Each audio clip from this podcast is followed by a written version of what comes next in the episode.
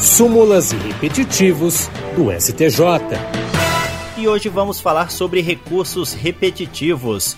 Ao ajuizar a ação contra a União, o interessado pode renunciar a valores que excedam 60 salários mínimos para, com isso, conseguir demandar no âmbito do juizado especial, evitando a fila dos precatórios. Essa decisão da primeira sessão do Superior Tribunal de Justiça foi tomada no rito dos recursos repetitivos. O relator, ministro Sérgio Cuquina, explicou que a jurisprudência do STJ admite a renúncia para a adoção do procedimento previsto na lei que trata dos juizados especiais da Justiça Federal. O ministro ainda observou que não há normas legais que impeçam o demandante de reivindicar pretensão financeira menor, de forma a enquadrar o pleito na alçada estabelecida por essa mesma lei.